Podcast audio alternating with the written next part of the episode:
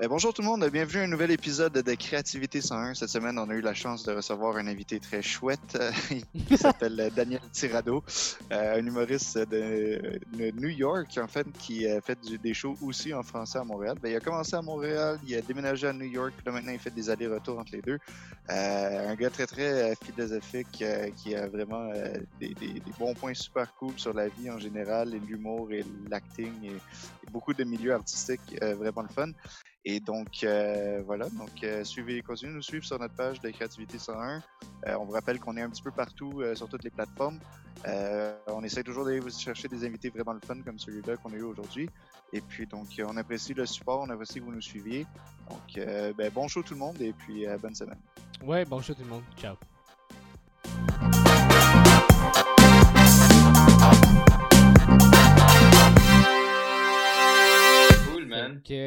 Écoute, nous, on, commence tout le temps avec la même question qui est euh, c'est quoi, mettons, selon toi, ton style d'humour euh, Aussi broad ou genre euh, petit que ça, ou précis que ça peut être? Tu le décrirais comment?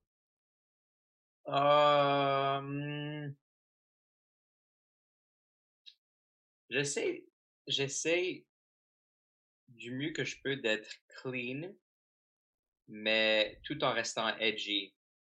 Hmm et autobiographique. Ok. Ah, c'est une bonne chose. C'est ce que, ce que je vise le plus. Puis par clean, par clean est-ce que tu veux dire, euh, disons, euh, en termes de, de, de, vulgarité de mots ou même en termes de sujet? Pas nécessairement de sujet, mais de vulgarité de mots. OK. Et si je suis pour approcher un thème qui, euh, qui est genre euh, un peu plus vulgaire, je l'approcherais d'une manière très genre clean. Ok. Ok, je comprends. Euh, ouais. Je me. Je suis conscient de ça. Mm-hmm. Ok, c'est cool, c'est intéressant. Et euh, quand, quand, tu dis autobiographique, c'est parce que tu fais passer ça par des anecdotes, des affaires qui te sont arrivées, des affaires que toi tu remarques dans ta vie de tous les jours? Comment ça fonctionne? Ouais, exactement. Parce que genre, tout a été fait dans le monde du stand-up. Mais la seule chose qui n'a pas été fait, c'est, c'est toi. Hmm. Tu sais, il y a seulement, il y a seulement un Daniel. C'est, euh, oh, il y a seulement une personne. Personne peut répliquer ce qu'on fait. Alors, euh, alors si tu connectes avec ça, t'as jamais été inquiété que quelqu'un puisse voler ton matériel. Mmh tu vois ce que je veux dire? Oui. Ouais, tout à fait.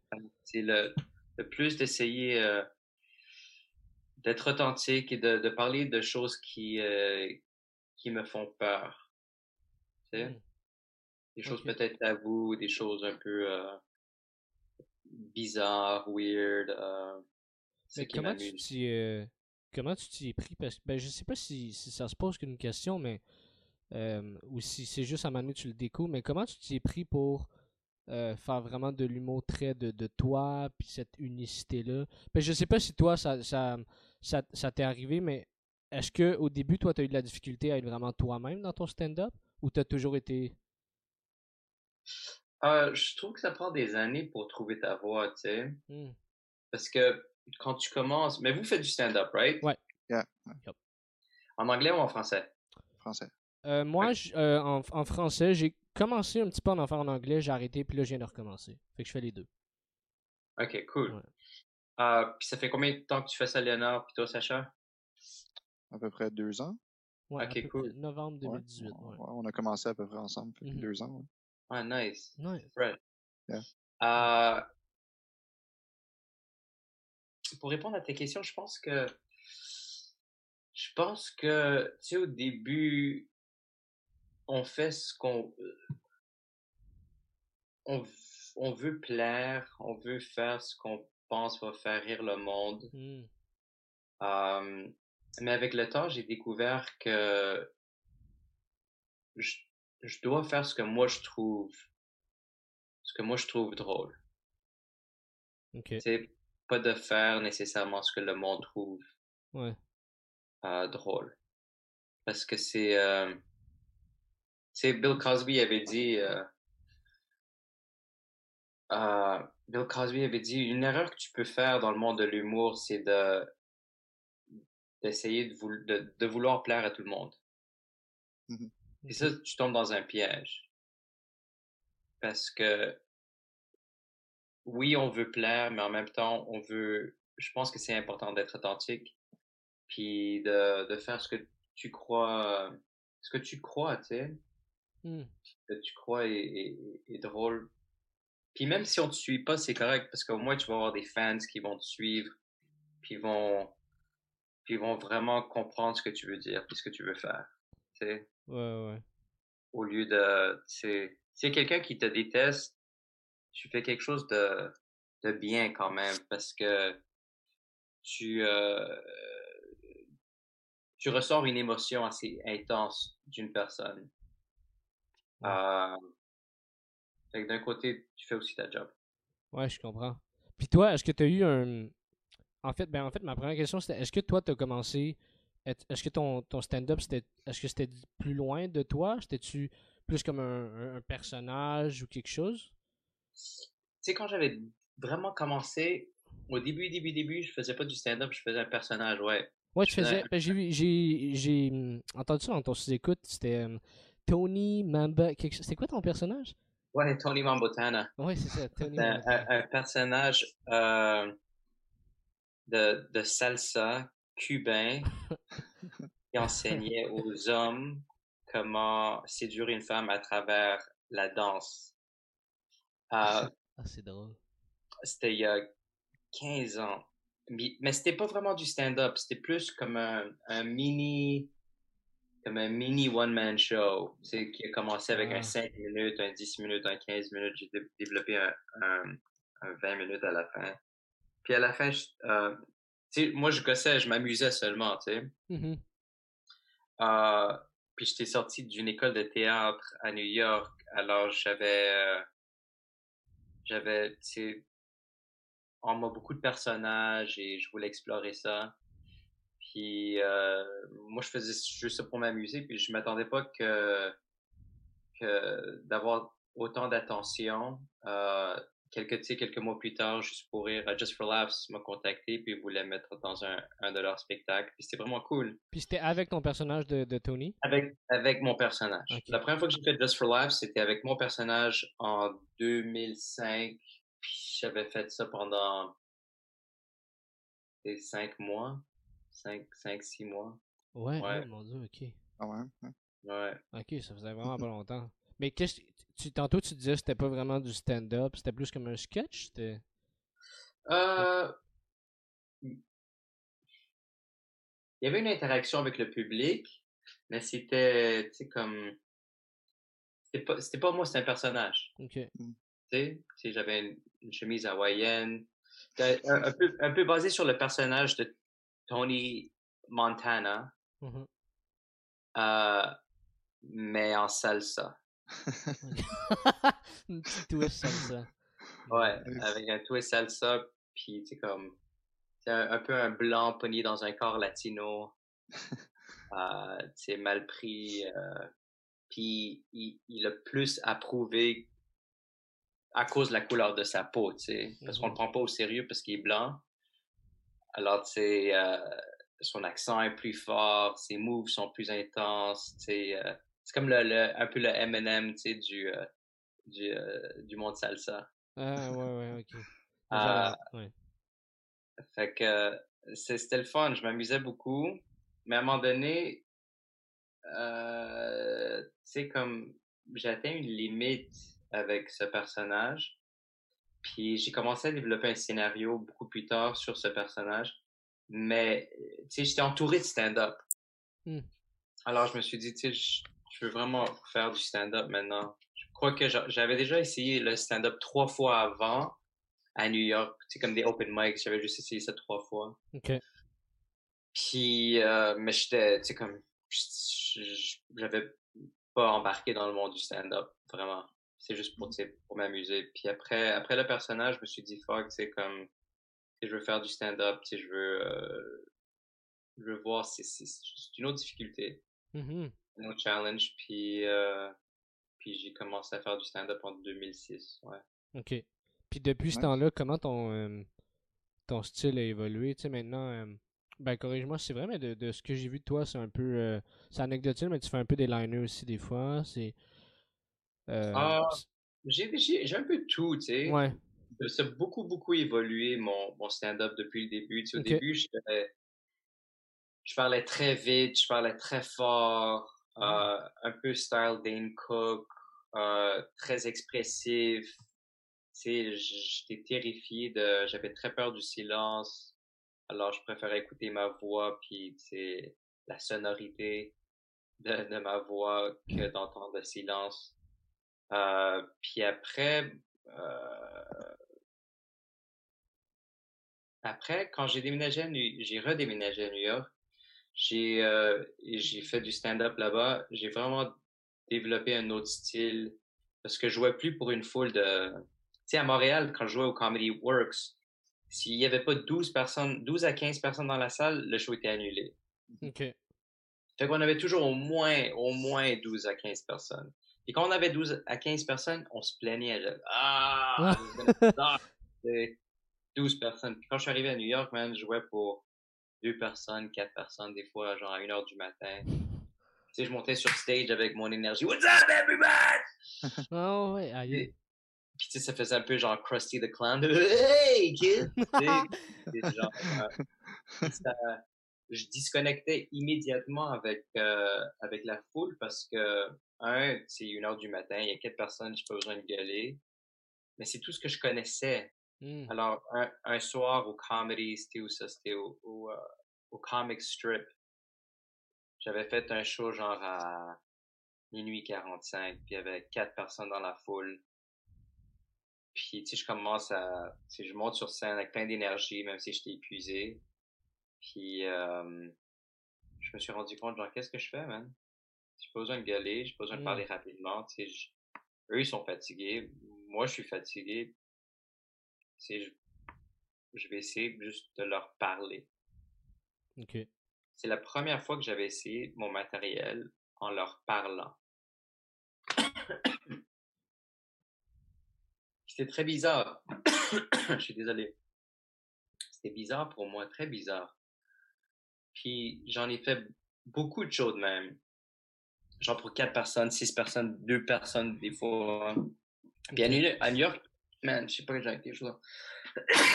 Je suis désolé. c'est pas le COVID, c'est pas le COVID, c'est correct.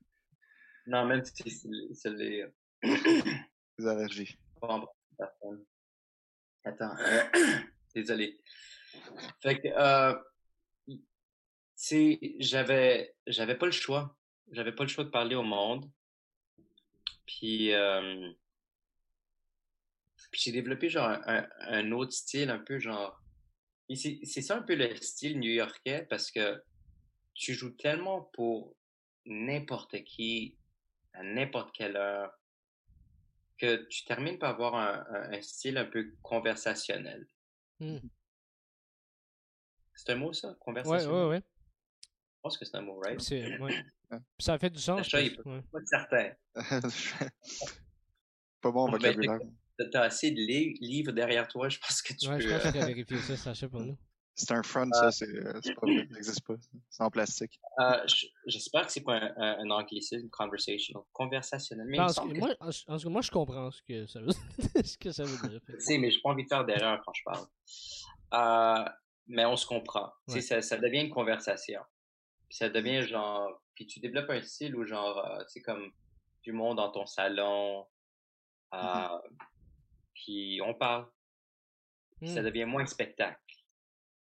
Mais là, quand je retournais à Montréal, puis il y avait une grosse foule, puis je headlinais, tu sais, j'étais un peu pris entre le personnage que Montréal connaissait et le personnage que je suis devenu. Alors, c'était un, un, gros défi, une grosse transition, une vraie métamorphose pour moi de, de transitionner à ce mentalement, genre psychologiquement, de passer à ce personnage que j'avais développé euh, en tant que, que stand-up montréalais et de m'adapter à ce nouveau style new-yorkais. Et organiquement, j'arrivais même plus à faire genre le, le style spectacle. Hmm.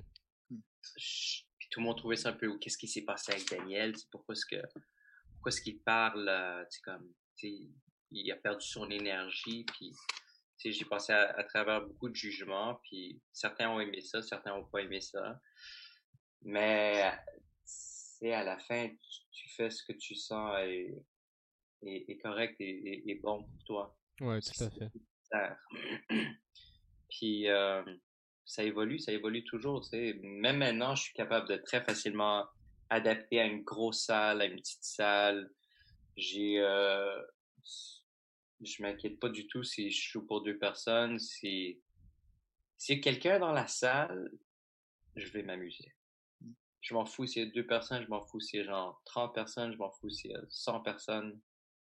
Si quelqu'un qui est là, qui a payé pour voir un show, puis j'arrive à tester des blagues ou faire rire euh, quelqu'un qui a pris son temps, tu euh, qui a payé une gardienne pour garder les enfants, mmh puis alors moi, ça, ça me fait vraiment plaisir. Ouais, ouais. Est-ce que ton est-ce que ton personnage de, de, de scène, si tu disais qu'il a évolué, mais est-ce que est-ce que celui que tu as maintenant qui est plus conversationnel, j'ai l'impression, corrige-moi si j'ai tort, mais pour le, nombre de fois que je t'ai vu au bordel, c'est un peu plus un style laid back aussi, un peu. Euh, c'est ça, ben c'est comme tu as dit que de d'avoir des conversations, mais est-ce que ça c'est plus proche de toi euh, ta, vraie personne ou est-ce que celui qui était plus énergique était plus proche de toi? Mais est-ce que tu me vois sauter maintenant? Non. non, je me doutais que tu allais me dire ça, mais. Ouais. Euh, mais c'est ça, tu sais. Carlin avait une fois, il avait dit l'objectif d'un humoriste, c'est d'essayer du plus possible. Il dit que c'est impossible. Mais du plus possible de que ton personnage se rapproche de ta personne, de ta vraie personne. c'est impossible. Ça va jamais arriver. Mmh Parce que il y a un show. C'est être devant un public, ça ressort un autre côté de toi. Tu sais? Euh, alors, c'est même impossible d'être 100% authentique. 100% authentique c'est même pour moi l'humoriste, un des humoristes les plus authentiques, c'est c'est Chappelle. Ouais. Il est tellement authentique, mais en même temps, est-ce qu'il est à 100% impossible sais, Il rit à ses propres jokes qu'il a raconté genre 2000 fois. T'sais, personne rit à ses propres jokes 2000 fois. C'est un style, c'est une technique, ça marche, on le voit rire, on a envie de rire. Mais c'est pas une authenticité à 100%. Euh, il y a aussi un le personnage qui fume, qui prend la cigarette, tout le monde aime ça, mmh ça devient cool, c'est sexy pour, euh, pour le public. Euh, il, y a, il, y a, un élément de show, il, y a toujours, il va toujours avoir un élément de show. Mais Carlin, j'avais jamais oublié ça, il a dit le, le travail d'un humoriste, c'est du plus possible de, de, de, de, se rapprocher à la personne que tu es en vraie vie, sur stage puis hors stage. OK. Tu sais, c'est drôle. Euh, tantôt, Daniel, tu disais que euh, quand tu étais revenu à Montréal euh, et que là, ton style avait un peu changé et tout ça, que là, tu te faisais juger un petit peu pour ça. Mais on a aussi une couple d'autres humoristes, en fait, sur ce podcast-là, qui, justement, ils arrêtaient pas de dire à chaque fois que c'est toi qui les avais influencés un peu dans leur style actuel. Euh, parce que justement, il trouvait ça impressionnant que tu parlais vraiment pas fort et calmement, puis tu arrivais autant à, délivrer autant d'énergie au public. Et il parlait aussi que c'est toi qui leur avais donné euh, leur première copie de, du livre euh, Comedy Bible. Parle d'Eddie Ouais, entre autres. Eddie King, ben, il y a eu Eddie King, puis je pense qu'il y a eu Preach aussi, mais en tout cas, il y a eu deux, trois ben, personnes qui ont dit ton Eddie King, Eddie King, c'était Daniel. Ouais, c'est ça. T'as parti une chaîne là, d'humoristes. Puis nous. Euh, j'inspire les, les, les, les, Africains et les Haïtiens. yes. Ah, Eddie puis, puis Preach, j'adore. J'adore. C'est euh, sont des, des, vraiment des belles personnes. Puis tu sais, tu regardes le travail d'Eddie, tu sais aussi, man, c'est comme il parle au monde. Mm. Mm-hmm. Tu sais. C'est vrai. Euh, il parle. Puis t'as envie de t'as envie de l'écouter. Euh, puis, tu sais, les deux sont, sont tellement fresh à voir. C'est comme. quand tu es une bonne personne, ça ressort dans, sur le stage. Mm-hmm. Puis oui, je, je me souviens, j'avais donné euh, le livre, euh, j'avais suggéré ce livre, The Comedy Bible. Puis euh, c'est ce qui est cool d'Eddie, ce qu'il voulait apprendre. Il mm-hmm. veut apprendre, il veut, il veut toujours apprendre, il veut toujours s'améliorer. C'est même Preach, tu sais, on, on, on, est allé prendre une pizza ensemble de, de, de nuit. Euh, puis, tu sais, on est dans le char, puis tu sais, je veux approfondir mon matériel. C'est cool, ça, man. C'est cool de... De ne, de ne... De ne pas se satisfaire avec le succès que tu as. Mmh D'être mal à l'aise quand tu deviens à l'aise. Ça, c'est pour moi, moi, je deviens super mal à l'aise quand je deviens à l'aise. Mmh Et c'est pour ça pourquoi je suis parti à New York. Parce que je suis trop à l'aise ici. Ah ouais, c'est vrai. Mais ça faisait combien? Ben, ok, ben, t'es né et t'es grandi à Montréal, donc ça faisait longtemps que t'étais à Montréal, mais ça faisait combien de temps que tu faisais de l'humour à Montréal avant de sentir que t'étais à l'aise puis qu'il fallait que tu partes? Euh. À l'aise, tu sais, je suis jamais, je suis jamais à l'aise. Je, je suis à l'aise, mais tu sais, comme. Euh, J'avais fait du stand-up 4 ans et demi. 4 ans. OK quatre ans avant de, avant de partir, puis de repartir parce que je vivais à New York avant. Fait que j'ai fait, j'ai, j'avais fait quatre ans. Puis euh, après quatre ans, j'avais déjà fait Just for Laughs, j'avais fait un gala juste pour rire, mon premier gala juste pour rire.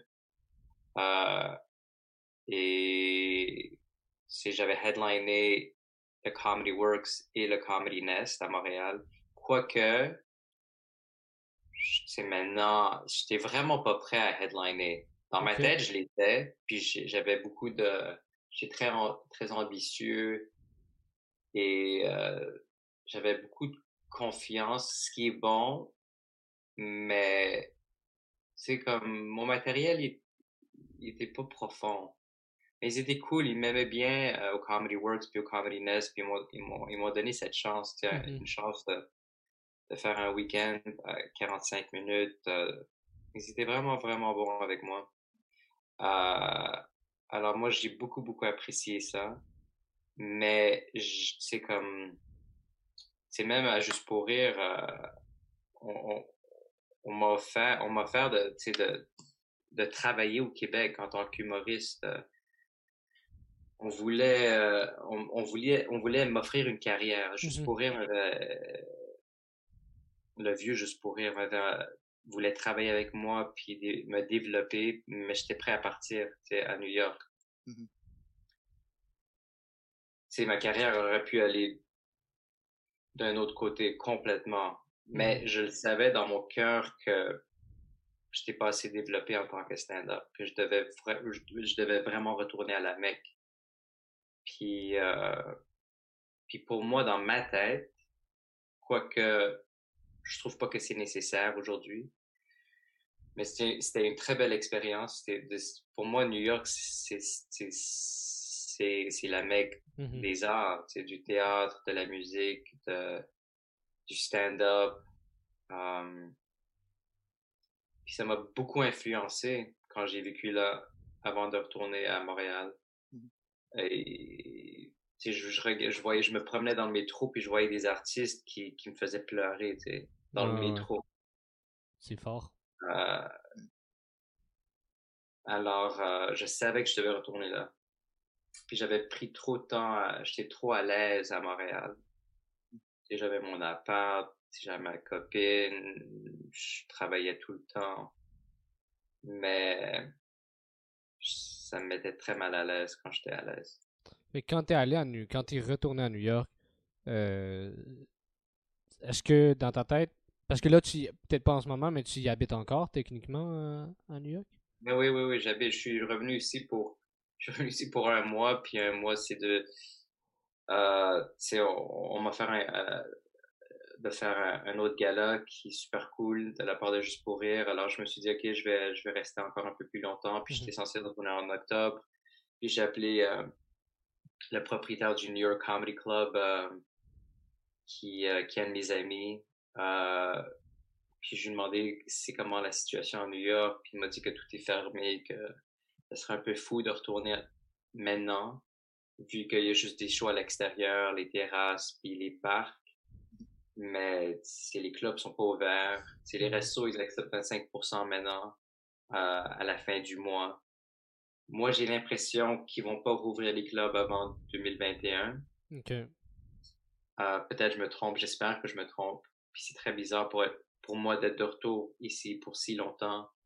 On, on, on, pensait rester ici un mois, puis avec en plus deux semaines de quarantaine qu'on a fait au début. euh, euh, fait que deux mois, c'est devenu août, septembre, octobre. No, on vise novembre maintenant. C'est trois mois et demi. Alors, c'est vraiment une autre réalité, mais je dois rester où, euh, où je trouve le travail. Ben oui. J'ai déjà deux enfants, puis c'est, c'est, je suis pas dans ma vingtaine où je peux faire ce que je, ce que je veux. Non, non, si j'étais tout seul, célibataire, j'avais pas d'enfants, je serais à New York, puis je ferais des shows dans le parc. Puis... ouais. ça manque New York, ça manque euh, de faire partie de la communauté. Mais d'un autre côté, je suis content d'être ici, puis une très belle communauté ici, surtout du côté euh, franco. Euh, ils ont fait vraiment une belle job, puis ils m'accueillent vraiment bien. Je, je, suis très remerciant. Ah, c'est chouette. Mais euh, il y a tellement de choses que je veux jaser par rapport au fait que tu es à New York, mais euh, je veux qu'on recommence du début. Bon, pour ceux qui n'ont qui ont pas suivi, ce qu'on n'a pas tout à fait dit, mais c'est ça. Tu as, commencé à York. Je suis encore choqué que tu aies utilisé le mot chouette, man. T'as pas l'air d'un gars qui genre, je vais rien dire, mais c'est ton show, mais genre, il fallait que je le dise, man. J'ai rien contre le mot, mais je te vois juste pas dire le mot chouette. non, j'ai pas l'air de quelqu'un qui a un beau vocabulaire.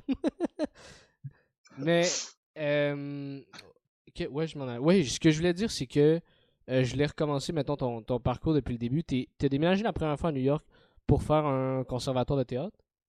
Ouais, pour étudier le théâtre.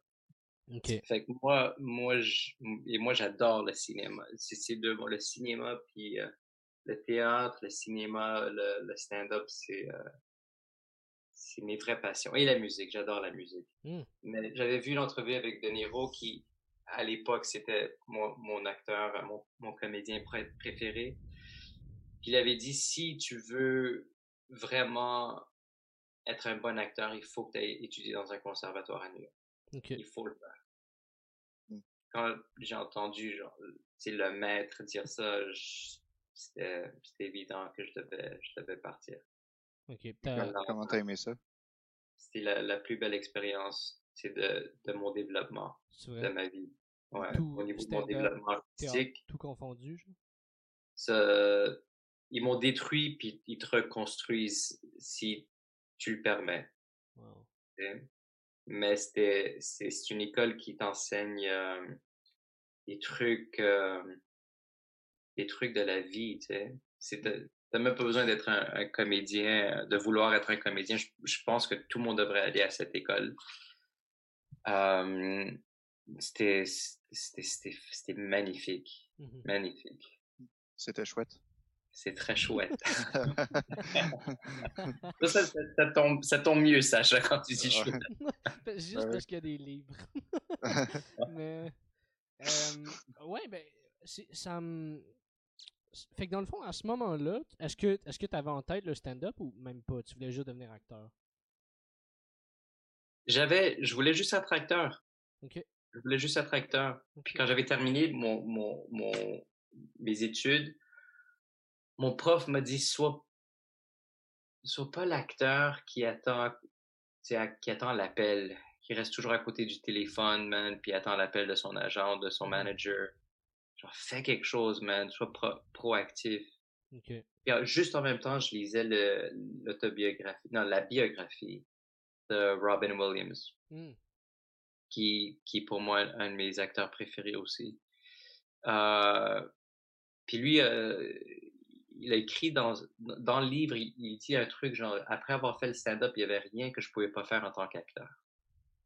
Puis quand j'ai lu ça, j'ai dit, waouh, si lui il dit ça, je vais le faire. J'ai toujours été genre le, le funny guy avec, avec mes amis. J'étais toujours, c'était toujours moi le, le clown, le gars qui, qui fait. C'est comme on est tous, on joue tous un rôle. Puis c'est toujours moi le, le, fou un peu. Ouais. Alors, euh, je me suis dit, je vais l'essayer. Je, vais devoir l'essayer. Nice. C'était combien de temps, ce conservatoire-là? C'était un programme de deux ans. OK. OK. Ouais. Pourquoi ça t'intéresse? Euh, ouais, ben, ben c'est une longue histoire, mais ben, je peux, je peux le compter rapidement, là, si, euh, mais euh, en fait, moi, j'ai fait euh, des auditions pour une école à LA. c'est, je sais pas si, ben, ils ont une école, ils ont un campus à New York aussi, c'est American Academy of Dramatic Arts. Ah ouais, ouais, AMDA. Ouais, ouais. Puis, fait que c'est ça, fait que j'étais allé à New York faire les auditions, mais pour le campus de LA. OK. Puis ils m'ont pris, mais c'était comme 120 000. Euh, ouais, maintenant, c'est Fait que là, j'étais comme, damn, genre, ça a duré tout un été où, tu sais, je revirais ça tous les bords dans ma tête, puis j'étais comme, y a, Attends, c'est 120 000 pour un programme de quoi? Euh, ben, en fait, c'est 60 000 l'école, mais tu sais, là-dedans, il, aurait fallu, tu sais, que, tu sais, mon logement, euh, ma bouffe, blablabla. Fait comme 120 000, c'était ma vie pendant mes études à LA pendant deux ans, sais. Ça m'aurait coûté à peu près ça, 120 000. Fait que, fait que j'étais comme, ben, j'ai pas 120 000 dollars. Fait que, tu sais, je suis pas allé. Mais depuis, depuis ce moment-là, ça m'a toujours resté dans la tête. Fait que quand j'ai vu que tu étais allé au euh, Neighborhood Playhouse, j'ai fait, ah, man, c'est tellement nice. C'est le genre de parcours que je trouve. Moi, ça coûtait 10 000 ou 9 000 par semestre. Fait que, genre 18 000 par année. Si j'avais j'avais, j'étais jeune en plus, j'avais 21 ans, j'avais travaillé tout l'été comme un malade pour, pour, euh, pour, euh, pour avoir un peu d'argent. Mes parents aussi m'ont aidé, ils étaient vraiment nice. Euh, et tout ça ensemble, évidemment, je prenais un travail à New York, j'étais bartender. Okay. Et tu je suis parti. Mais c'était, c'était, c'était pas 120 000 piastres. Amda, à, mon époque, genre en, en 2001, 2002, c'est Amda à New York, ça t'aurait coûté genre probablement entre 12 et 15 000. Ah ouais, je l'aurais fait ça. oh J'aurais trouvé, tu sais, c'est ça, tu sais. Disons, mettons, 18 000 par année, tu peux trouver un moyen de faire fonctionner ça. Mais 120 000, j'étais comme, c'est une hypothèque. Là, ouais, ouais, ouais, ouais, Je peux, ça fait, juste pas de sens, peu importe. Mais, euh, ouais. Mais bref, ouais. Fait que si je trouvais ça cool parce que j'ai fait. Quel âge? Comment? À quel âge? 22. Puis ça fait deux ans, j'avais 20 back then. Ouais. Tu peux encore le, le faire. Ben, j'aimerais ça. Pas, pas, nécessairement AMDA, mais il y a. Je vais regarder de, toute manière, de toute manière, tous les cours sont online. Fait que ça n'a pas de bon sens. C'est genre, même The Neighborhood Playhouse, le programme, c'est genre des Zooms. Ouais. moi, j'étais fou. Là, pas 18 000 pour des cours Zoom. Non, je ferais jamais ça. Jamais de ma vie, je ferais surtout ça. tu sais surtout une discipline comme le théâtre.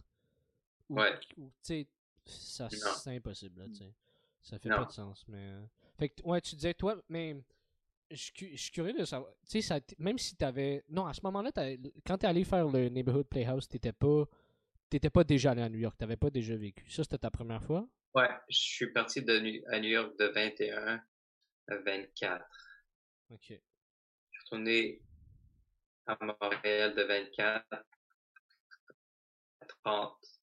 J'avais commencé à faire du stand de 26. Fait que je, suis venu ici pendant 6 ans, 7 ans à peu près, 6 ans et demi. Puis je suis retourné à New York. Je le savais, je le savais que je devais retourner à New York. C'était drôle. Euh, mon école avait genre le, 80e anniversaire euh, qu'il célébrait. OK. Euh, puis c'était à New York. C'était à Central Park dans un resto super chic, super chouette. Ah, s'appelle euh, le thème de, ce podcast. Chouette. Chouette. Euh, qui s'appelle, qui ça, je sais même plus si ça existe, ça s'appelait Tavern on the Green. C'est vraiment beau. Puis, euh, puis tout le monde allait être là, genre, euh, genre Ted Danson, comment s'appelle la fille de Titanic. Euh, ah, Rose? ouais, Ro mais, Rose? J'ai un brain fart. Um, Kate Winslet, ça se peut-tu? Kate Winslet était là. Uh, Eli Wallach.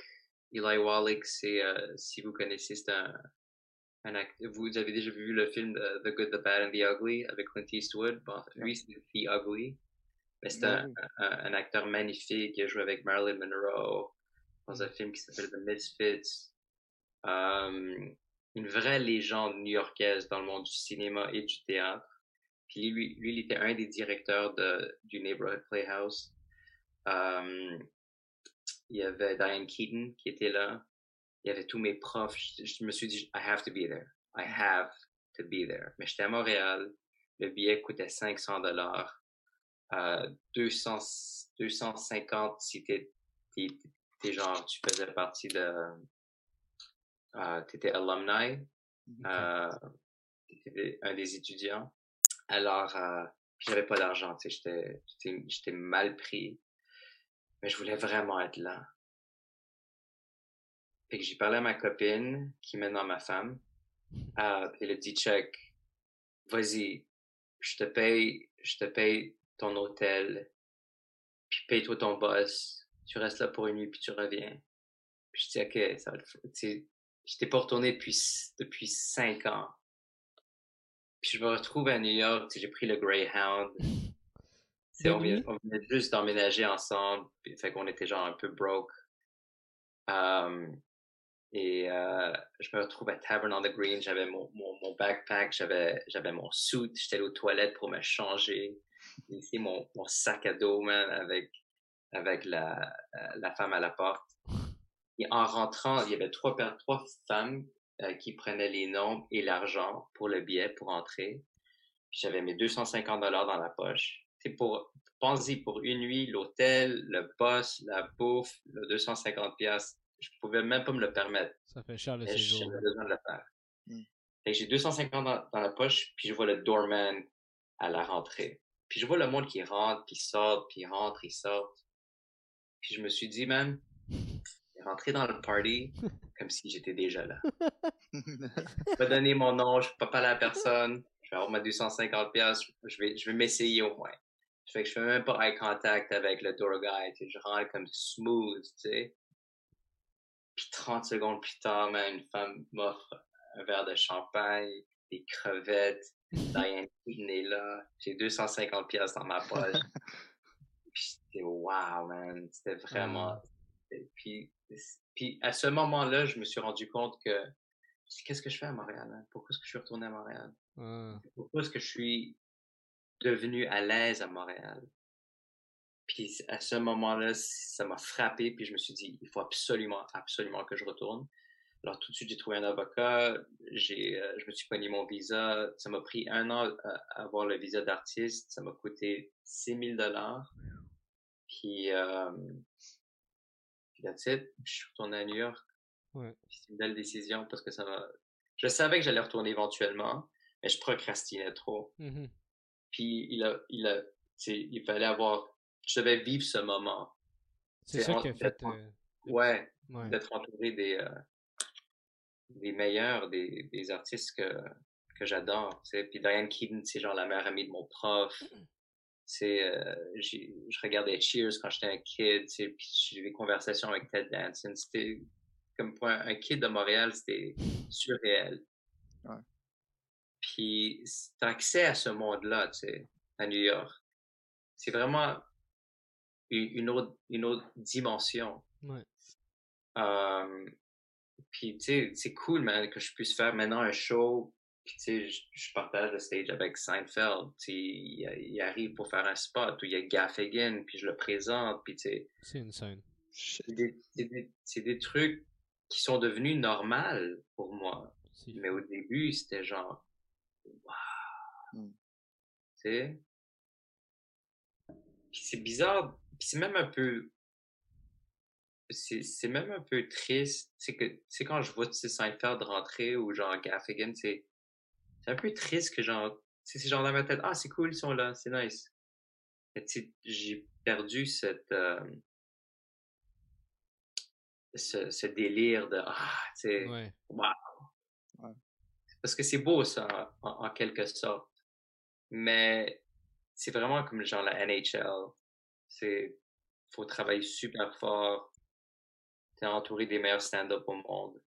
Mmh Puis euh, tu dois toujours te prouver, tu dois toujours te, te, te battre pour, pour avancer. Puis euh, c'est cool d'être ici. Je suis de retour puis je m'amuse. Mmh mais à New York, je m'amuse, mais je travaille aussi. Mais je mmh travaille ici très fort aussi. Je travaille toujours fort, mais il y a, il y a plus ce sentiment de camaraderie. Et moins, moins, moi, je me mets moins de. Je sens moins de pression. Ok. Mais c'est-tu parce que tu n'habites pas ici, peut-être? Euh... Fait que t'es comme détaché et tu fais comme. Of course, j'ai du fun, mais je suis comme en voyage, même si tu viens d'ici, vu que tu n'habites pas ici. Tandis que là-bas, vu que c'est ta routine, tu sais, t'es. Ouais, peut-être. Hmm. Peut-être en quelque sorte.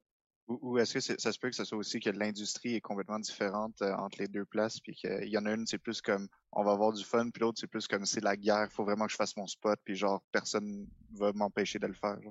L'industrie, c'est super intense là-bas. C'est comme. Euh, c'est tellement intense que des fois, les, les bookers ou les, les club owners, ils vont pas te dire que l'industrie est dans la salle pour pas te stresser. Hmm. Mm-hmm. Mais tu sais, comme, il y a des humoristes qui veulent pas savoir, puis il y en a d'autres qui veulent savoir. Ouais. Euh, c'est, mais, je suis arrivé à des trucs tellement proches qui, ont, qui, ont, qui auraient pu, genre, vraiment changer ma vie ou tout au moins vraiment avancer ma carrière. Ah c'est ça qui est génial de New York, c'est comme, il y a, il y a beaucoup de déceptions. Puis tu, tu te formes, es tellement, tu deviens désensibilisé à un moment donné. Puis, euh, tu sais, je connais tellement d'humoristes qui sont les tops des tops. Puis, sont, sont, sont pas très connus. Ils sont très connus dans le monde du stand-up. À part le monde du stand-up, tu le monde, ils connaissent pas. Mm-hmm. Dans ma tête, c'est genre, waouh, comment est-ce que ce génie, comment ça se fait qu'il est inconnu, tu sais? Mmh. Mais c'est euh, c'est ça un peu la réalité puis la tristesse de. Puis des fois, t'as un kid de 22 ans, comme toi, tabarnak. Puis, qui euh, dit chouette, puis qui vole la job de tout le monde. Saturday Night Live. Euh, tu sais, il euh, n'y a pas de règles. Ouais. Il n'y a pas de règles.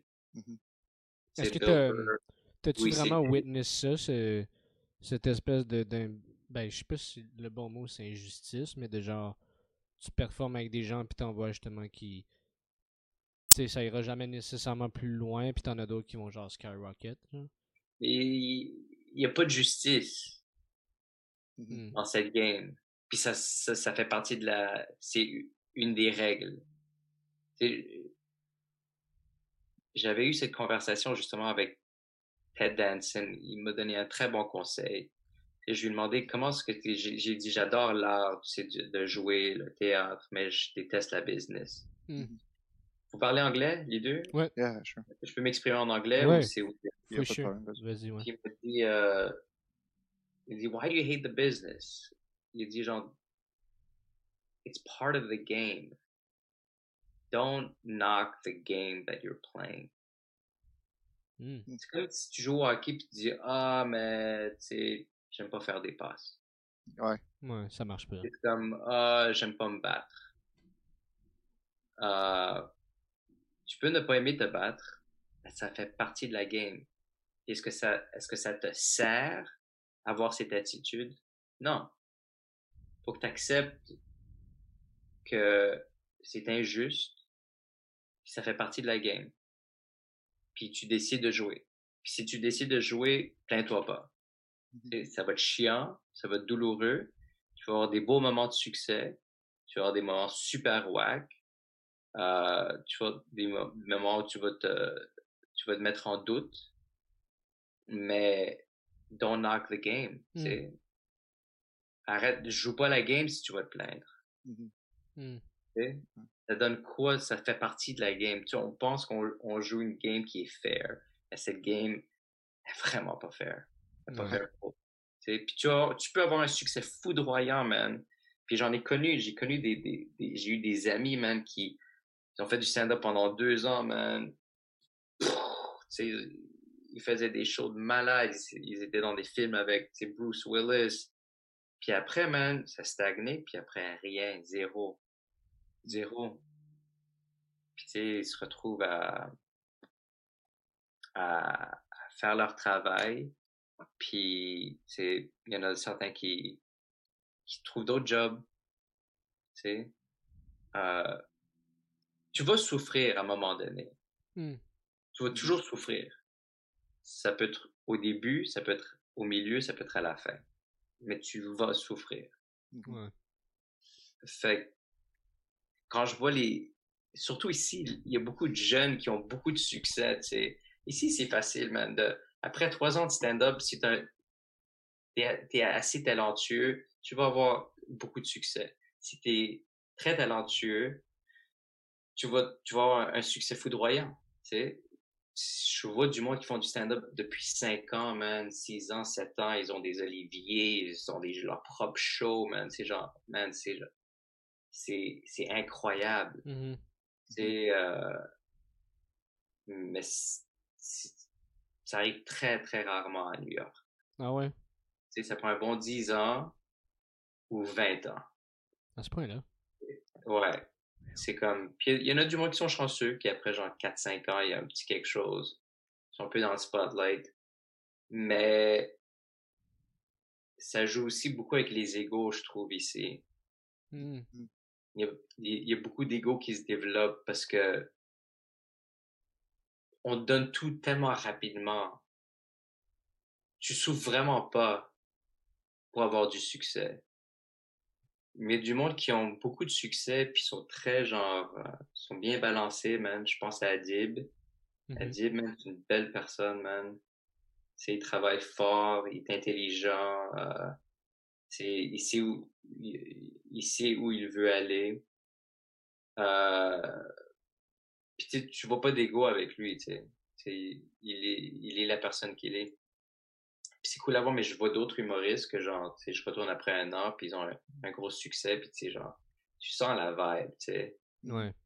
Mais d'un côté, je peux pas juger ça parce que je le vis pas, je le ressens, tout le monde sent une énergie, mais euh, ils sont jeunes aussi, tu sais, c'est comme, c'est facile d'avoir... Euh, c'est pour moi, il y, a trois, il y a trois trucs, mais il y a, il y a confiant, il y a cocky.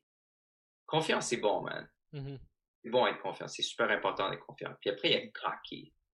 Cocky, c'est genre, ça peut être drôle. Puis ça va attirer un peu d'attention. Mais après, il y a arrogant. Mm-hmm. Puis ça, c'est les trois étapes de l'ego, man, dans cette business. Puis l'arrogance, pour moi, c'est un turn-off cocky, ça peut l'être, mais c'est aussi amusant.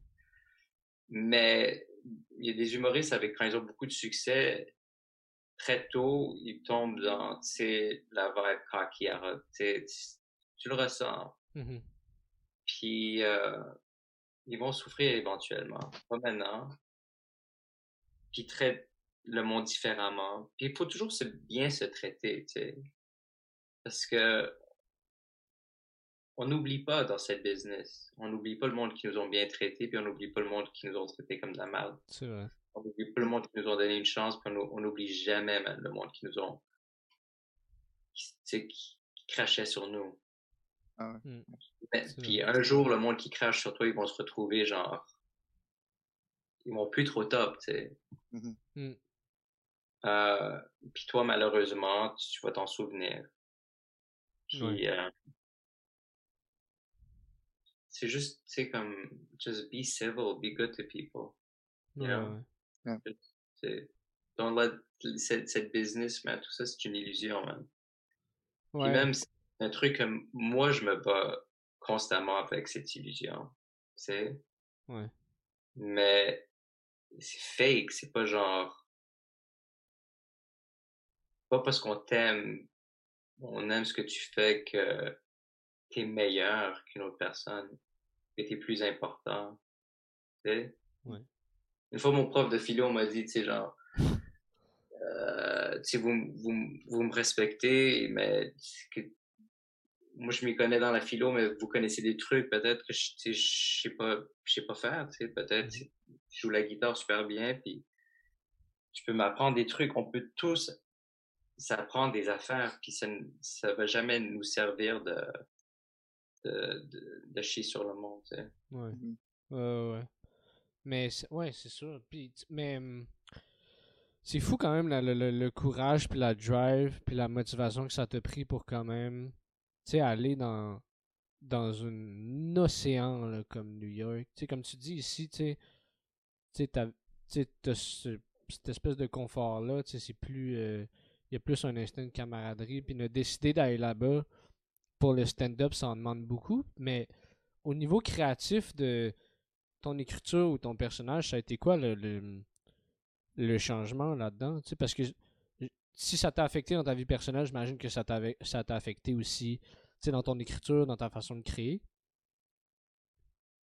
Mais c'est ouais, quoi ta question exactement? Ben, ma question, c'est comment ça a changé euh, ton processus créatif, disons, le fait de, de move à New York, tu sais? D'être dans un endroit où es là, tu devais tout réapprendre, finalement, presque. Ouais, euh, mais c'est tout changé. Hmm. New York, c'est une ville qui va te détruire et qui va te. Qui... Si tu permets, ça va te reconstruire. Mais soit ça peut te détruire puis tu pars. Soit tu, tu permets ton expérience, tu arrives à te reconstruire, tu arrives à, métamorphoser, à, et, devenir bien dans, cette nouvelle peau. Euh, mais c'est un choix, tu sais, c'est... Euh, tu, tu, souffres beaucoup, mais deux fois à New York, deux, deux fois, même deux expériences, je me suis dit, man, c'est pas pour moi le stand-up. J'ai zéro talent. Puis ah je ne mérite pas d'être un stand-up, et j'ai peut-être fait un mauvais choix dans ma vie. Deux moments où, genre, profondément, le sol, il craquait, man. Puis j'allais tomber. Puis c'est, j'avais appelé ma femme. La première fois que je l'avais appelé, j'étais tout seul à New York. C'est après un show, man. C'était pour l'industrie. Ça s'est pas bien passé. Puis je me sentais tellement nul. Puis j'ai appelé ma femme. Puis si j'avais presque... Je crois que j'avais des larmes aux yeux, man. Puis euh, elle était genre à moitié endormie, puis elle dit Ah, Danny, you'll be fine. Et là, c'est genre. c'est genre. Euh, c'est vraiment une crise existentielle, man. Je redoutais toute ma carrière. Puis, euh, elle avait raison. C'est. C'est. Euh... Ça, c'est. Peut-être le truc qui est le plus tricky à New York, c'est que tu tombes souvent dans le piège de penser que t'es pas assez bon. I'm not good enough. I'm not good enough. Ça te fait travailler énormément, mais ça l'aide pas dans ta confiance. C'est faut penser I am good enough, but I could be better. I'm good enough, but I could be better. You know? Il y a une nuance, ben oui. Ben ouais. Mm-hmm. Parce que quand, quand tu te fucking, quand tu deviens ton propre punch bag, punching bag, tu sais, c'est genre, ça ne te sert pas. Ouais. Puis moi, je suis pro, man. Je suis pro à, à, à, à genre, me défoncer la face, tu sais, l'esprit. Mais il y a des moments où je me dis, tu sais, comme, look back, I'm here for a reason. Um, puis to have fun, tu sais. On, on, fait ce métier parce qu'on n'a jamais voulu travailler. C'est vrai. Mais quand ça vient du travail, c'est plus le fun. Mm. Et si c'est plus le fun, faut que tu commences à, à, à, réviser ta manière de penser. Mm. Parce que moi, j'ai eu des périodes, même des, genre des six mois, même des huit mois où genre, je m'amusais même plus à New York. Tu sais, je faisais mon travail, j'écrivais, mais c'était plus le fun pour moi. Ça m'inspirait plus. Les hauts, ils sont plus aussi hauts qu'avant, les bas sont plus aussi bas qu'avant. Avant, je pensais que j'étais nul ou j'étais genre incroyable. Ouais, ouais. C'était genre boum, boum, boum. Tu sais, il y avait des vraies vicissitudes. Tandis que maintenant, c'est genre, c'est comme, c'est, ah, I did good. You know, had a good show, bad show. Ah, I'll get him next time. Mais, you know, c'est comme. Mais le but, c'est que tu fasses toujours genre, que tu montes, tu sais. Mmh. Au lieu de genre juste stagner. Ouais, ouais, ouais. Ouais, je vois. Euh, moi, je me demandais, parce que comme tu fais des shows en anglais et en français, euh, je me demandais, est-ce que tu te prépares de la même manière, peu importe la langue, et est-ce que tes textes, tu les traduis ou est-ce que tu écris des fois en français, est-ce que tu écris en anglais? Comment ça, comment tu, procèdes? Euh, moi, j'écris, euh, j'écris en anglais, je traduis en français. C'est, c'est un peu plus tough pour moi le français parce que je le parle plus comme avant. C'est maintenant je le, je le parle beaucoup plus quand je suis ici. Mais quand c'est quand je me, je me retrouve à New York, euh, c'est, comme un muscle, tu sais. Alors, ça me prend du temps. Ça joue aussi un peu, ça joue aussi un peu avec mon rythme. Je suis un peu plus lent en français ah. euh, qu'en anglais. À cause que ça, une langue va modifier ton style. Mm-hmm. Si, si je fais du stand-up, j'ai fait du stand-up en espagnol, puis comme, puis tu sais, il y avait un show en espagnol, puis c'était juste des New-Yorkais, puis c'était mes amis, puis on se connaît très bien, puis je connais très bien leur stand-up en anglais, puis c'est la première fois qu'on se voit faire du stand-up en espagnol, puis boum, il y avait un autre truc qui ressortait d'eux, ils avaient plus, et beaucoup plus vivants, je sais pas, mais il y avait quelque chose de plus genre fun, heureux, sexy, c'est comme, puis c'était naturel, ça sortait, ça faisait partie du rythme de la langue. Mm-hmm. Le français, ça ressort un autre truc en moi. L'anglais, ça ressort un autre truc. C'est... Alors, c'est... Euh... Ton style va être un peu dicté par la langue. Mm-hmm. Okay. Puis t'essayes de danser avec ce rythme. C'est complètement un autre rythme. Les cadences, les, les pauses, les... Euh, ça fait... Chaque langue a, sa, a sa structure puis son c'est sa manière de s'exprimer. Alors, ça va jamais être pareil. Mmh. Impossible. Ouais, cool. Est-ce qu'il y a des euh, comédie shows, euh, des comédie clubs en, français à New York que tu as eu la chance de peut-être aller jouer, je sais pas, ou est-ce que ça t'intéresse? Une fois en français, c'était des shows indépendants. Maintenant, il n'y a pas de comédie, pas de comédie club en, en français. OK. Non, malheureusement, ça serait le fun. Il y avait un festival qui s'appelait genre. J'avais fait un festival il faut longtemps, man, qui s'appelait Québec in LA. Québec in. Oh, C'était un truc euh, qui, euh, qui poussait vraiment les arts, euh, qui, les artistes québécois pour les présenter à, à LA. Puis il y avait le film Starbuck était sorti mm-hmm. euh, en primeur à LA. Il, y avait, il y avait deux humoristes. Il y avait moi et Sugar Sammy. Puis, des trucs de Cirque du Soleil. C'était vraiment cool comme festival, mais je mm-hmm. crois que c'est duré une année. malheureusement, mais c'était fun. C'était vraiment, vraiment le fun. Puis il y a d'autres festivals à New York ils font de l'humour euh, français à New York, euh, mais il mais n'y a pas de y a pas de club, non. Ok. Comment ça se passe euh, Je sais que c'est large une question, mais comment comment tu écris en général? Est-ce que tu as des, des, des, certains moments? Est-ce que est-ce que c'est quand c'est quoi qui t'inspire si tu mettons quand tu vas marcher? Comment ça se passe d'habitude ton écriture? Je peux je peux pas te répondre. Ça se passe de toutes les manières. J'écris normalement dans un, un monde normal euh, avant le COVID. J'écris à tous les jours pendant deux, trois heures, au moins. Okay. Euh, puis souvent, j'ai absolument rien. Euh, des fois, je me promène, puis j'ai une idée. Des fois, je conduis, j'ai une idée. Des fois, je prends, je prends une douche. Des fois, je marche, puis j'exprime une idée. Euh, puis je m'enregistre pendant que je marche, puis je le dis à, voix haute. J'ai pas j'ai pas de technique précise. Parce que euh, quelque chose ressort quand tu es debout puis tu parles puis un autre truc ressort quand tu écrit ça devient plus cérébral. Quand quand tu te promènes tu te marches ça devient c'est plus c'est euh, c'est plus physique euh, émotionnel. Mmh euh, alors j'essaie du plus possible d'être de prendre conscience de ce que je trouve drôle ou bizarre okay. des trucs qui me font peur mais je, je sais pas quoi qui marche pour moi. C'est comme j'essaie tout. Ça fait juste venir. Et, euh, et, et, oui, excuse Léo, je me demandais, juste dans la même ligne d'idée, tu en avais parlé un petit peu de quelques humoristes qui t'ont inspiré, mais en général, autant francophone qu'anglophone ou même euh, espagnol, apparemment, c'est qui tes inspirations en humour? Euh, les, les, les, humoristes qui étaient vraiment fait genre, OK, eux autres, là, vraiment nice. J'en ai trop. Mmh.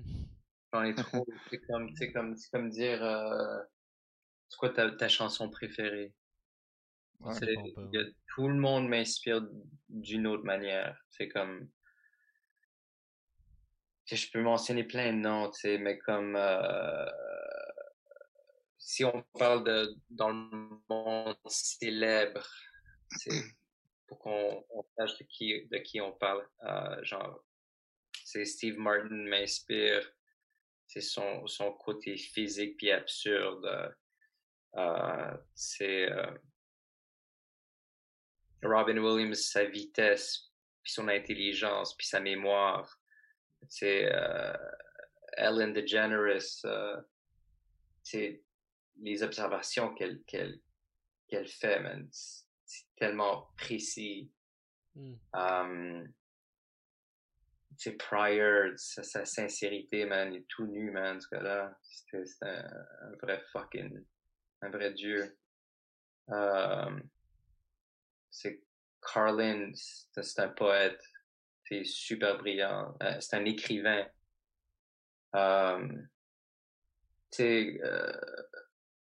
tout le monde, tout le monde a son côté, genre, c'est les one-liners de Mitch Hedberg. C'est comment tu fais le, rire un public avec le moins de mots possible. Euh, ils ont tous un truc qui m'inspire. Mmh. Puis il y a personne que c'est Cheryl Underwood, euh, une, comique de genre euh, de New York. Euh, sa confiance, man, genre confiance folle, man, genre paf, sa présence. Um, Kurt Metzger, dark, brillant, man. Um, puis je regarde, tu sais, comme. J'essaie de prendre de tout le monde, tu sais. Mm-hmm. Tout en connectant. Puis essayer de, de partager la personne que je suis. C'est parce que je peux je peux pas faire ce qu'ils font. Je vais jamais, je vais jamais être capable de et même si j'étais capable de le faire, je, je voudrais pas le faire parce que c'est hmm. pas moi. Tu sais. Ouais. Tu sais, j'adore Eddie Murphy. J'adore Eddie Murphy, mais c'est la voix de Richard Pryor. Hmm. C'est la voix 100% de Richard Pryor. C'est le style 100% de Richard Pryor. C'est comme le Richard Pryor de notre génération. Mais il fait du Richard Pryor. Ouais. Alors, euh... puis j'essaie de partager un peu de qui je suis. Ça, je pense que c'est important de, de tu sais, euh... Bill Hicks, man, la politique, man. Bill Hicks, c'est un fou, man. C'est un génie, man. Il est mort à 33 ans, il avait fait du stand-up pendant 17 ans, mais une sagesse euh, un courage, une indifférence, une sincérité. Euh, euh, man. Mm. Tu sais, des vraies légendes. c'est quand même beaucoup de monde qui t'inspire. Entre les humoristes et les, euh, les acteurs et tout ça, ça fait beaucoup, beaucoup de, de, personnes euh, culturalisées qui. Euh, tout, tout peut m'inspirer. C'est pas juste des stand-up. Ça peut être un film, ça peut être une chanson, ça peut être une œuvre d'art, ça peut être un livre, ça peut être un poème. C'est genre. Mmh. c'est Bukowski. c'est incroyable, man. je, je, lis un livre maintenant de, de lui. c'est uh, Sifting Through the Madness for the Word Line the Way. C'est un de ses derniers. Uh, je crois que c'est sorti après sa mort. Il a gardé ça pour après sa mort. Puis c'est genre. C'est tellement simple. C'est tellement. C'est tellement real. Puis. Euh, alors, ça peut n'importe qui, tu sais. Ça peut être mes parents, ça peut être mon enfant, ma femme. Mm-hmm. Mais le truc, c'est de rester genre aware. Ouais. Est-ce que ça vient souvent, mettons? Ah, excuse, euh, Sacha, tu dis quelque chose? Non, excuse, j'allais juste dire, comme ton enfant, quand tu vas le chercher à la garderie, puis qu'il y a un autre kid qui te, qui essaie de te sauter dessus, tu avais raconté ça dans un Ouais, ouais, ouais. Fucking drôle. Ben, je vais pas trop en parler pour du monde s'ils veulent le regarder, là, mais c'était vraiment bon. C'est un truc genre autobiographique, un truc qui est tabou, un truc qui fait peur d'en parler, euh, puis un truc qui est original, mmh. que j'ai jamais entendu un autre humoriste faire. Mmh moi, ça c'est mon objectif. Ouais. Puis j'ai appris ça de Steve Martin. Ne fait jamais ce que les autres humoristes y font, man. Mmh Parce qu'il y a plein de trucs qui sont faciles, man c'est pas tough être drôle, man. C'est Seinfeld, il dit, genre, tout le monde est un peu drôle, man. Everybody's kind of funny. C'est comme, mais d'être original, man, d'être, d'être, c'est comme Aziz Ansari. Il a eu du succès parce que c'est le premier, c'est le premier Indien à ne pas parler de sa race, de son mm. ethnicité.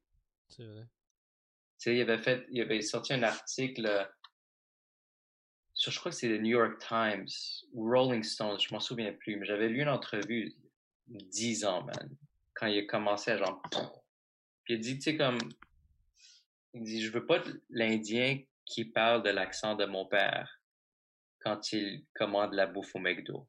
Mm-hmm. C'est, puis c'est ça qui le rend intéressant. Mm-hmm. Puis c'est ça aussi qui brise les barrières de, de racisme parce que c'est genre, on, on parle plus de ma race. I'm mm. just funny. Tu sais? Ouais. ethnique, c'était très populaire dans les années 70-80, puis après c'est devenu mort, puis après c'est devenu hack, puis après c'est devenu facile, puis genre mal vu. Euh, pas au Québec. Au Québec, c'est un peu un autre rythme. Euh, Mais aux États-Unis, c'est rendu comme ça? Non, aux États-Unis, c'est très genre whack de faire genre mm. l'humour ethnique. Okay. Après Trump, c'est redevenu populaire, très populaire, à cause ah. de la ségrégation, l'importance de, de parler de, de son ethnicité, de s'identifier, de... Non, ouais. C'est alors, c'est revenu, mais c'est revenu d'une autre manière. Mm-hmm. C'est devenu plus, euh, c'est devenu plus politique. Euh, mais tu sais, comme, c'est aussi plus facile, tu sais, genre, tu sais, Louis C.K., euh, il est mexicain, il est moitié mexicain, mais il fait pas des jokes de mexicain. Il, le, sait, il le sait que c'est c'est très facile. Tu sais. Je crois que dans un special, il, en parle. Mm-hmm. That's it. C'est comme il fait un, petit bit après genre fucking 35 ans. Mais euh, c'était presque c'était mal vu à New York de de faire ça genre il y, a, trois secteurs dans le monde de l'humour à New York qui est assez il y a une vraie ségrégation mais des fois ça blend puis l'idéal c'est de jouer les trois les trois circuits il y a le mainstream comedy il y a le alt comedy puis il y a le, le urban comedy les shows de latino, des, des blacks. Euh, c'est vraiment, vraiment. Quoi? Ça, c'est Urban Comedy? Ouais, c'est j'en pense Def Jam. Ok, ah, ok, ok, ok, ok. Non, mais c'est vraiment une autre communauté, man. Puis est-ce que ça thrive tout autant que les autres ou? C'est pas aussi populaire. Ok. Tu sais? À moins que le, le, dernier truc gros populaire, c'est genre Def Jam. Mm-hmm. Mais c'est très genre. Euh, c'est très séparé. Puis le mainstream, c'est le mainstream, puis le alt, c'est le alt, c'est un peu devenu mainstream. Tu sais. OK. Euh, mais l'idéal, man, moi, quand je commençais, man, moi, je jouais les, les trois, man. Des fois, je réussissais dans les trois, des fois, je, des fois, je bombais dans les trois. Mmh tu sais. Mon mainstream, c'est, moi, je, je, crois que mon humour est accessible. Euh, alt comedy, j'ai beaucoup appris du alt comedy, tu sais, avec l'absurdité des, de, de, certaines blagues. Puis, euh, j'ai beaucoup appris de, du, euh, du urban circuit, tu sais, de, d'avoir ce courage, man, de, même s'ils sont pas drôles, man, ils arrivent sur stage avec une confiance admirable, man. Mm-hmm. Il y en a certains qui sont super drôles et ils ont la confiance. Tu sais, comme, il y a de tout, tu sais. C'est cool, ça. Euh, ouais. C'est nice. J'avais vu, euh, j'étais allé faire des shows, euh, j'étais ben, j'étais allé faire des shows, tu sais, comme j'avais fait une tournée. Ouais, je peux vous quitter dans 5 dans 5 minutes max. C'est sans problème. Sure. C'est sans problème. Ben, en fait, regarde, on va faire ça short. Mais j'ai une dernière petite question.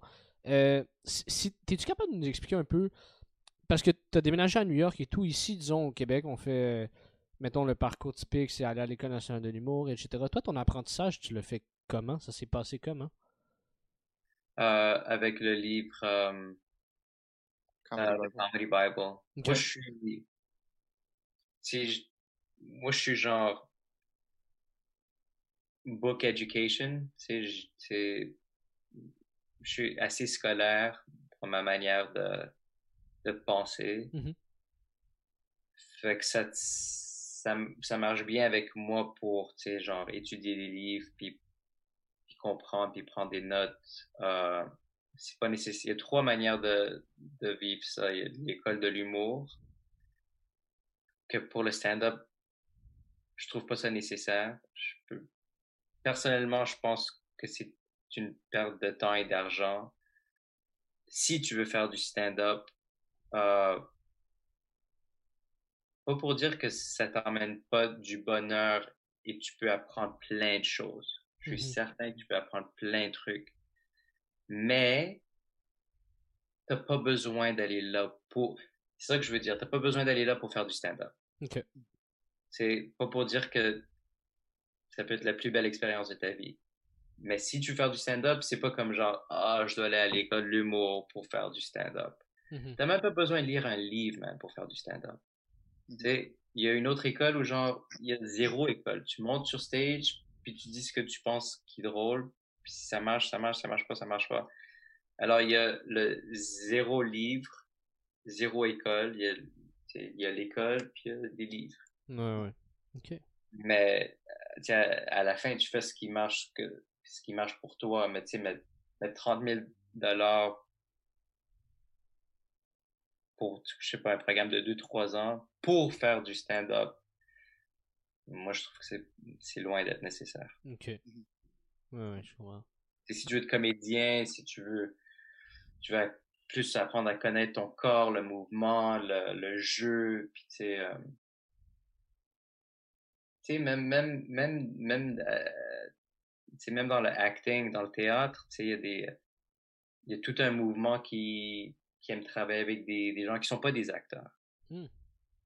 Qui aiment, qui, qui veulent trouver du monde, genre, qui sont, genre, just normal people, everyday people, qui ont zéro, zéro, euh, euh, zéro expérience, euh, zéro technique, c'est, euh, je pense à Rosario Dawson. On l'a trouvée dans la rue quand elle avait 14 ans. Puis elle a joué dans le film Kids. Mm savait pas comment jouer. Elle avait pas de. She was just natural. Puis ça, ça marche. Ouais. Euh, mais il y a d'autres comme genre Daniel Day-Lewis qui est genre c'est deep in technique and deep in the method. Puis ça, ça marche. Ouais, ouais. Très vrai. Cool. Ben écoute, euh, là-dessus, Daniel Tirado, merci beaucoup d'être euh, venu sur le podcast. C'est super gentil. Puis euh, on va pouvoir brag qu'on a eu un humoriste de New York sur notre podcast. Puis est-ce que tu as des trucs que tu aimerais plugger, que tu aimerais dire, que ce soit ici ou à New York, peu importe? à New York, j'ai rien à plugger pour le moment depuis, depuis la COVID. Mm-hmm. mais là, je fais, je travaille, je me prépare pour le gala de de Paquin puis euh, Corinne Côté. Ok, cool. Euh, le 29 septembre. Très nice. Euh, puis on verra. Très cool. Il y a ta page Facebook aussi, euh, Unofficial Daniel Tirado, je me trompe-tu? Ouais, il y a Unofficial Daniel Tirado, il y a euh, mon, mon Instagram euh, Tornado Tirado. Cool. Puis, euh, c'est ma page Facebook normale. Sweet. Alright. Ben, c'est parfait. Ben, un gros merci, à, toi. Non, merci à vous, man. Merci d'avoir pris le temps puis de me contacter. Puis euh, j'espère que vous êtes satisfait avec mes réponses. For sure, ben oui, oui. Super Définitivement. Ciao.